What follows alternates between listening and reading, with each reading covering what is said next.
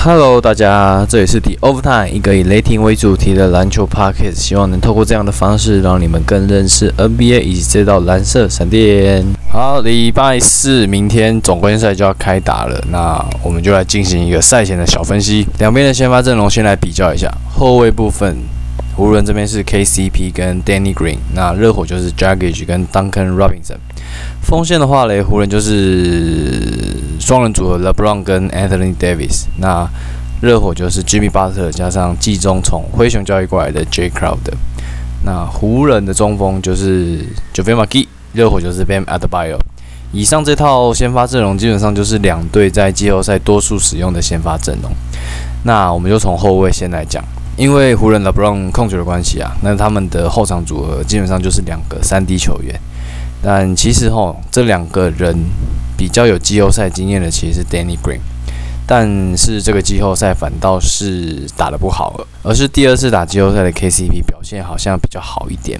但其实说好也不过就是好上一点点而已，其实还差不多。那如果说是 KCP 好，那倒不如说是 Danny Green 自己打得太差，表现得太不好了。但我自己是认为啊，来到总冠军赛这个地方，这个舞台是属于 Danny Green 熟悉的。那毕竟他也打过了第四次，然后拿过了两次的总冠军。我认为 Danny Green 应该表现会比前几人好上不少。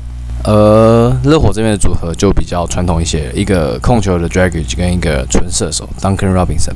但是哈，虽然 Dragic 是控球，不过他还是比较属于偏向得分的那种球员。整体的热火进攻也并非由他主导这样子。而他目前也是热火季后赛阵中的得分王，得分王。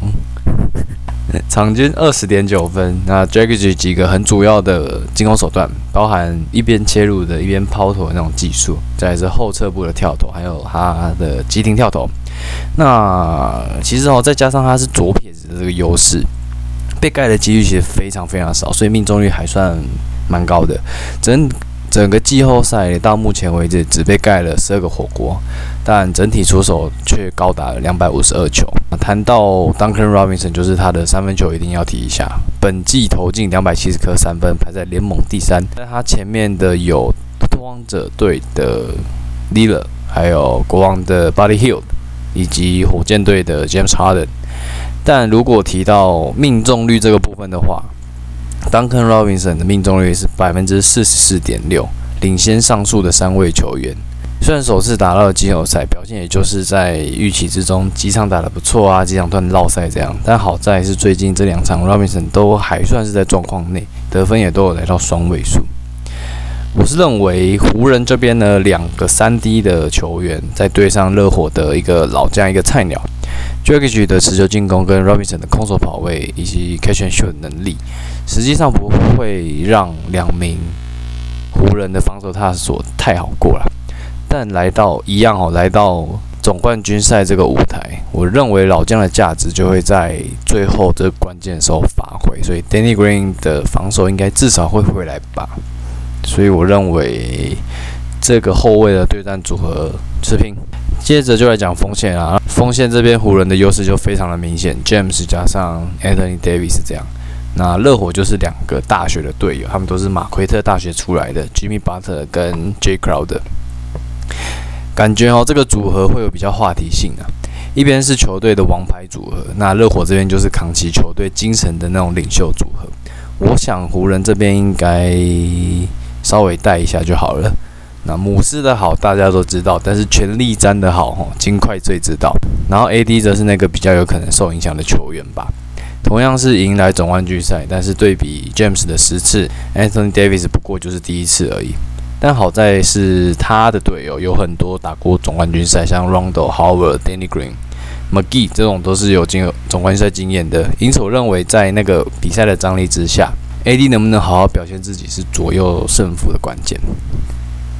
而热火这边呢，虽然说感觉怎么打好像都两二对二应该是打不赢的，但其实过去两个人都曾经在东区的季后赛对上 LeBron James、Crowder、Crowder，甚至在后来还跟 James 成为队友，在骑士的时候。